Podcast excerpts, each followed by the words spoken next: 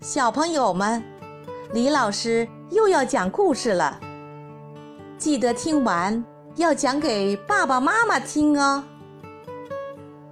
今天，突突虎又会给我们带来什么样的故事呢？奇怪的选择。突突虎明天要去户外旅游，为了知道明天是否下雨。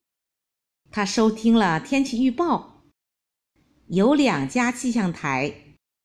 第一家气象台预报是否下雨的准确率为百分之六十。第二家气象台预报是否下雨的准确率只有百分之三十。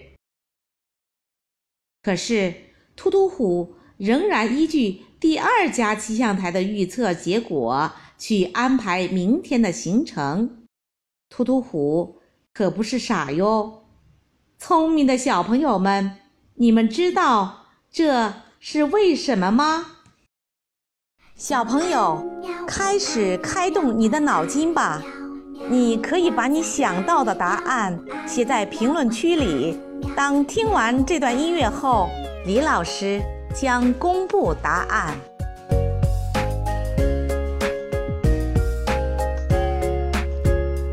喜欢你的微笑和调皮的嘴角，那午后的阳光穿过你的发梢，想让全世界停在这一秒，跟着你把世界都忘掉。李老师来解答。虽然第二家气象台预报准确率。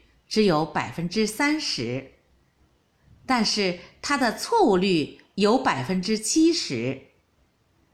突突虎可以根据它预报的结果的相反面，推测明天是否下雨。聪明的小朋友们，你们答对了吗？